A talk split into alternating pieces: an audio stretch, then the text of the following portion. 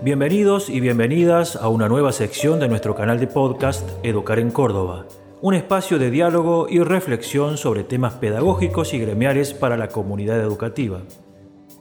En esta oportunidad escuchamos una entrevista colectiva a Sonia Leso y Zuli Miretti, Conversamos sobre el impacto que la pandemia mundial está teniendo en la educación argentina y el trabajo docente, el vínculo con las familias, los discursos mediáticos contra la educación pública, el lugar del Estado, las deudas pendientes y los desafíos por venir.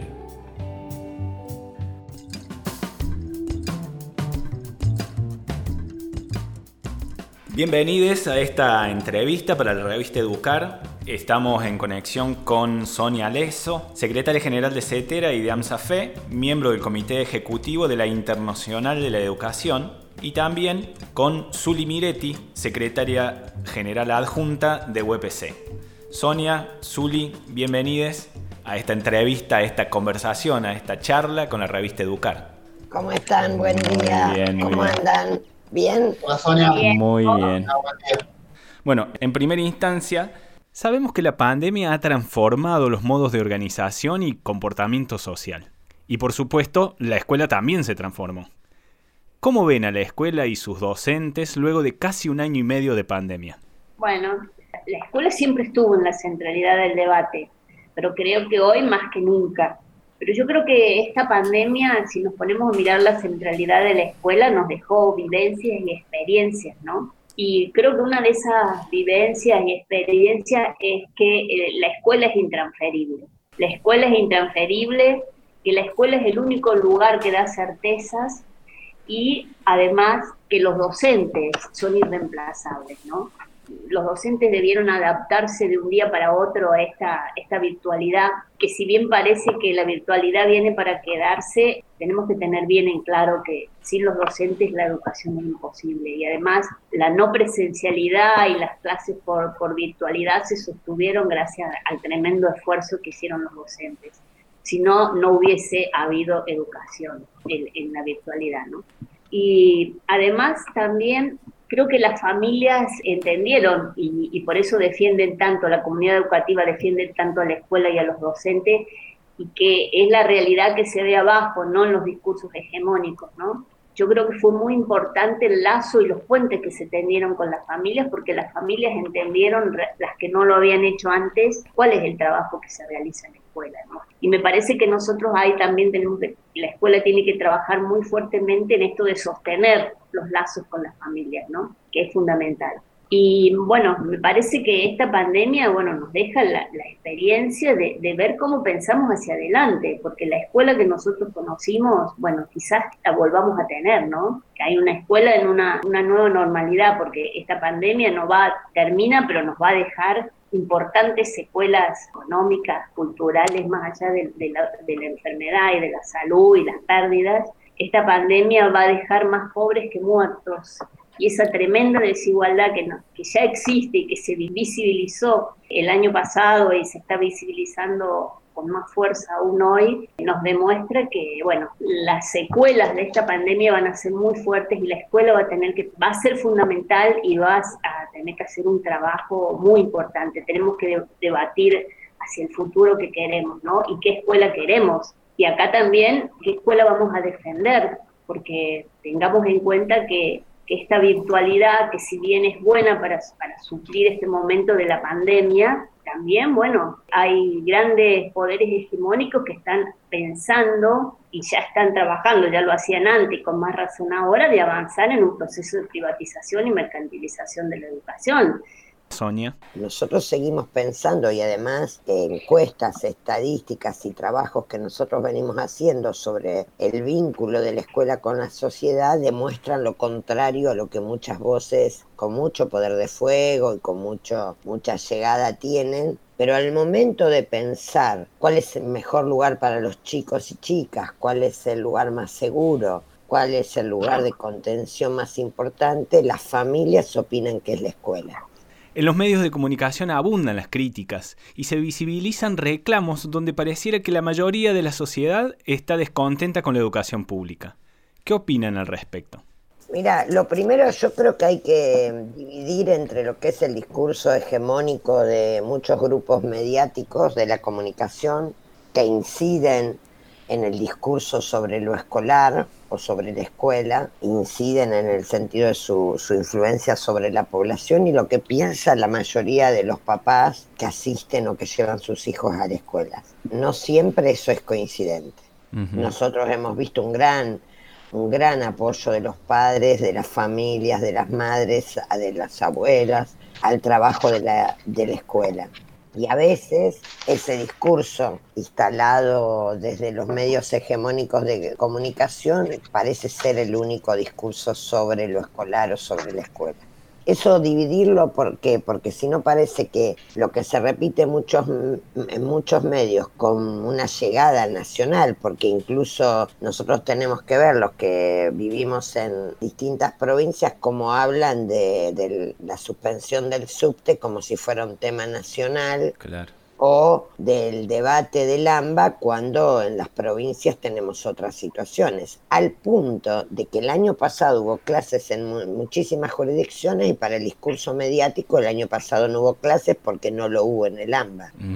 Segundo, en los medios de comunicación el discurso pedagógico está corrido. No se habla de pedagogía en los medios, se habla de economía, se habla de política, se politizan temas pedagógicos que debían ser de un debate más profundo, se simplifican los debates, presencialidad sí, presencialidad no, se corre casi como una cuestión matemática la cuestión, la cantidad de días o de contenidos que los chicos no tuvieron el año pasado. Se omite decir que el año pasado hubo clases todo el año que esas clases fueron garantizadas por las y los maestros, las y los profesores, que pusieron el triple de su tiempo y hasta su dinero, su conectividad, su base de datos, sus computadoras y el triple de horas de trabajo, a pesar de que estaba regulado por la paritaria, para que cada uno de sus estudiantes no, no perdiera clases. Se piensa lo educativo, como una cuestión de acumulación de contenidos. Esto es el discurso, el viejo discurso de la derecha, porque además, vamos a ser claros, si Sarmiento los escuchara, los reprobaría. Ni siquiera son liberales al estilo de los liberales clásicos argentinos. Son conservadores muy embrutecidos. No pueden sostener un debate pedagógico profundo, no lo dan. Y jamás tienen una idea vinculada a qué hacer una propuesta, algo propositivo. Sí, bueno, en la misma línea, por supuesto, yo creo que la escuela pública argentina en todos sus niveles, bueno, ha, sido y es la vanguardia en América y en el mundo. Yo creo que esto molesta mucho y vemos cuán profundas son las huellas que el neoliberalismo ha dejado en nuestro país, ¿no? Sobre todo el último gobierno neoliberal que nosotros tuvimos de la mano de la Alianza de Cambiemos, realmente el, de financiamiento que hicieron de la educación y el proceso de, querer avanzar en, la privatización, que vemos claramente lo que es el, gobierno en la cava, ¿no? De todos estos años, cuando ha aumentado enormemente la, educación privada, pero hay todo un trabajo de, esos gobiernos en ese sentido, ¿no? Y el de financiamiento, todo lo, que hicieron, reducir la inversión, si bien hay una ley de financiamiento, bueno, no la cumplieron,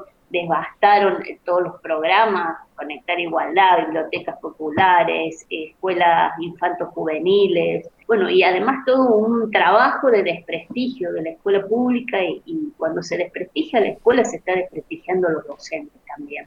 Yo lo que diría sobre eso tiene que ver con lo que nosotros venimos viendo de las políticas de, la derecha a nivel mundial, especialmente las políticas sostenidas por el Banco Mundial, por el Fondo Monetario Internacional, ellos vienen trabajando una idea, está muy claro en un documento del Banco Mundial que se llama Profesores Excelentes, que el, problema que tienen los organismos internacionales de crédito, porque no son organismos a los que les interesa la pedagogía, sino les interesa que los países se endeuden, en este caso con la excusa de tomar deuda para educación, y de hecho muchos países lo han hecho en la región, en América Latina, lo que ahí se señala es la problemática que tienen estos grupos conservadores o neoliberales con el tema de los sindicatos docentes. Porque en América Latina, muy particularmente en América Latina, es el lugar del mundo donde hubo o hay la mayor resistencia a la aplicación de políticas de ajuste neoliberales que privatizan la educación.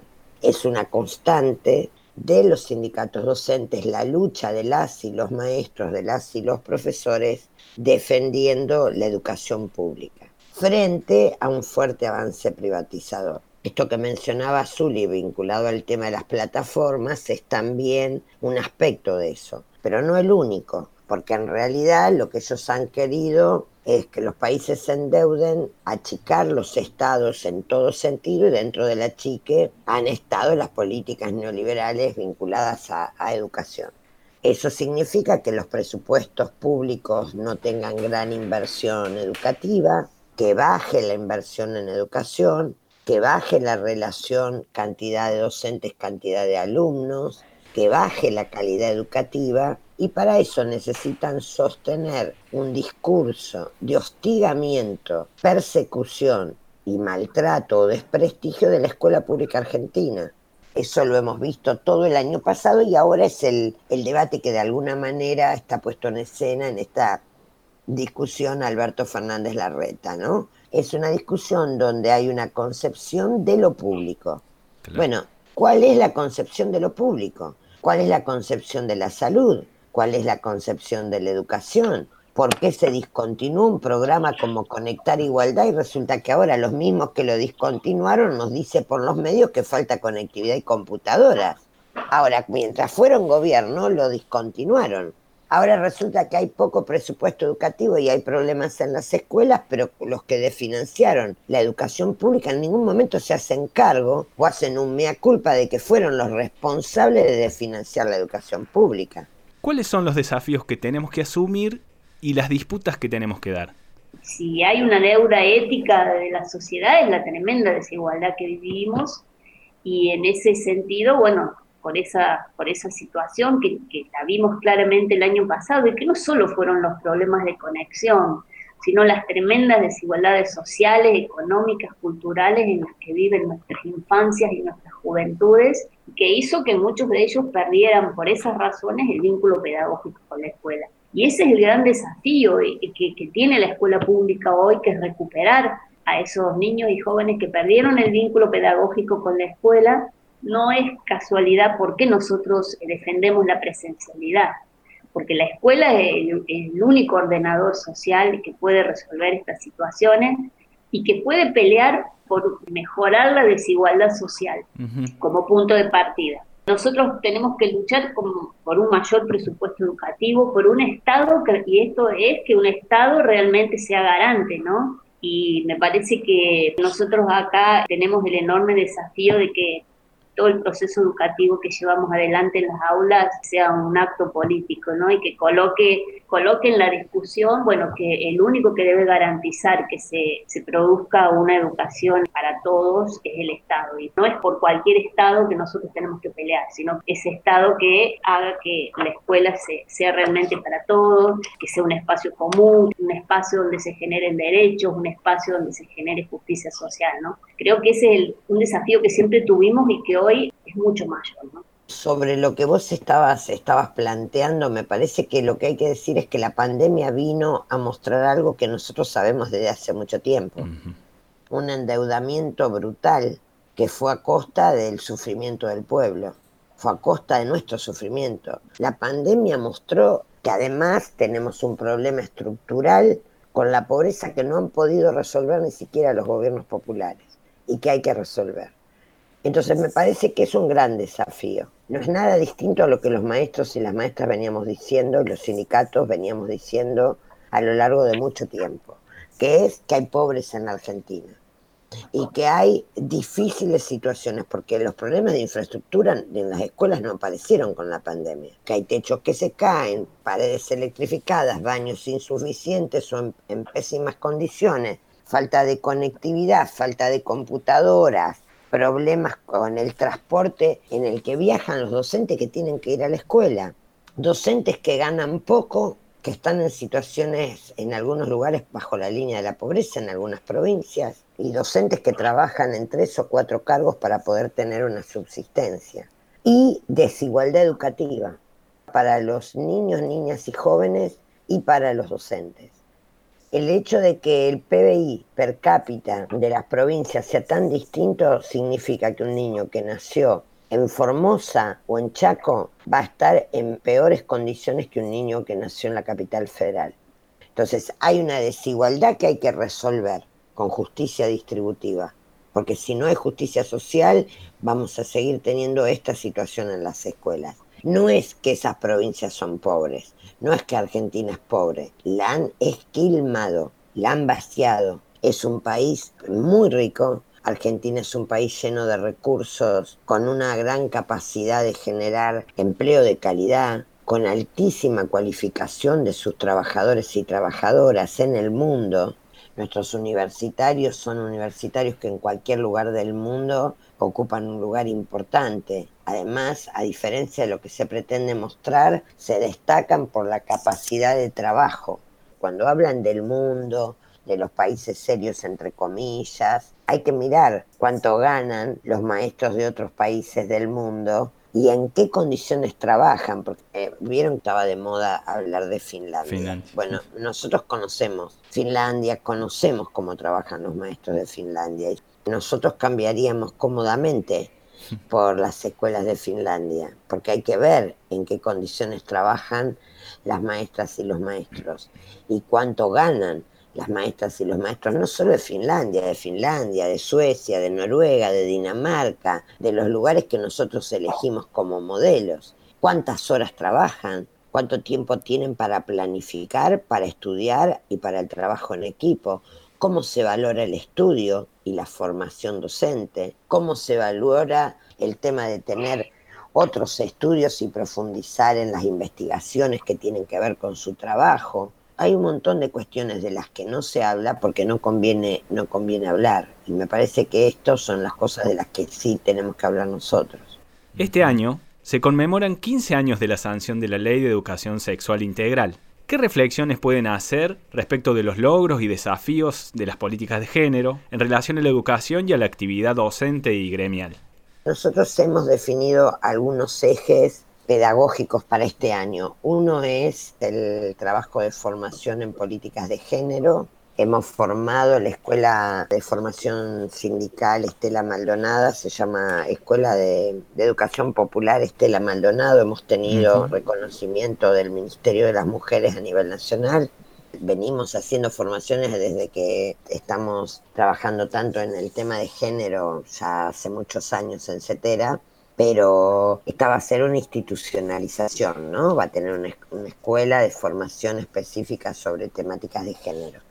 Zuli. Bueno, muy en la línea de lo que planteó Sonia, nosotros estamos trabajando, tenemos una Secretaría de, Derechos Humanos y Género muy activa y todo nuestra, nuestro trabajo está haciendo con perspectiva de género. Trabajamos muy fuertemente y logramos esto que decía Sonia, nosotros ya hace un tiempo que lo tenemos, la ley por violencia, la licencia por, violencia, de género fue un trabajo que hizo la OCC muy fuerte y se logró y, y lo, bueno, compañeros que, lamentablemente les toca pasar por esto están teniendo esa, esa oportunidad de tener esa licencia, que me parece que es fundamental. Nosotros estamos trabajando mucho con un conjunto de mujeres sindicalistas de la CGT, de la CTA, de la Corriente Federal de las de los Trabajadores, de distintos sectores, una ley de políticas de cuidado. Es una gran deuda de la Argentina. ¿Por qué? porque está claro que las mujeres trabajamos cuatro horas más por día que los hombres y lo hacemos gratis, porque la mayoría de las políticas de cuidado están sobre las mujeres. Saca la cuenta cuatro horas más por día, por cinco días son 20 horas más en la semana, pero gratis. Las mujeres trabajamos más y ganamos menos. Entonces, si no hay una ley de cuidados compartida para todas las trabajadoras que incluya a las docentes, esto va a continuar. Quiere decir trabajadoras con pluriempleo, porque el trabajo familiar, el trabajo de la casa, el cuidado de los hijos, el cuidado de adulto mayor cae centralmente sobre las mujeres. Para nosotros la ley de políticas de cuidado es una ley necesaria y urgente. Es una deuda de la democracia. Lo hemos planteado en los 80, en los 90, en los 2000 y seguimos discutiéndola. El otro tema que se tiene que discutir es un tema de, de los jardines infantiles para los niños y niñas. Las maestras eh, que cuidamos a los niños de otras personas no tenemos quien cuide a nuestros niños. A los propios. Mm. Esto es verdaderamente una barbaridad, porque esto sí hace una gran desigualdad salarial y en ese sentido nosotros le hemos planteado tanto al presidente como, a, como al ministro de Educación Nacional y en cada reunión que hemos estado es que uno de los temas fundamentales que se tiene que tratar cuando se trate la ley de financiamiento educativo o la ley de políticas de cuidado es que tiene que haber jardines infantiles de alta calidad para las y los trabajadores, para que eh, trabajar no sea una imposibilidad, sino al contrario, para que la persona que trabaja pueda tener un lugar digno y gratuito a cargo del Estado para poder dejar a sus hijos. En ese sentido, eh, creo que son desafíos muy importantes porque ahí hay una gran, una cuestión que desfavorece brutalmente a las mujeres. Lo hace con las mujeres trabajadoras y lo hace con las mujeres sindicalistas. Tal cual. Bueno, en principio, agradecerles a las dos por la conversación, por el tiempo, por la disposición. Gracias. Gracias, gracias, Sonia. Chao, gracias. Chao, chao. Gracias, hasta luego. Esto fue una producción de la Secretaría de Prensa y Comunicación de UPC para Educar en Córdoba. Entrevista a cargo de Ariel Orazzi y Gino Maffini, integrantes del equipo de producción de la revista Educar en Córdoba, del Instituto de Capacitación e Investigación de los Educadores de Córdoba de UPC.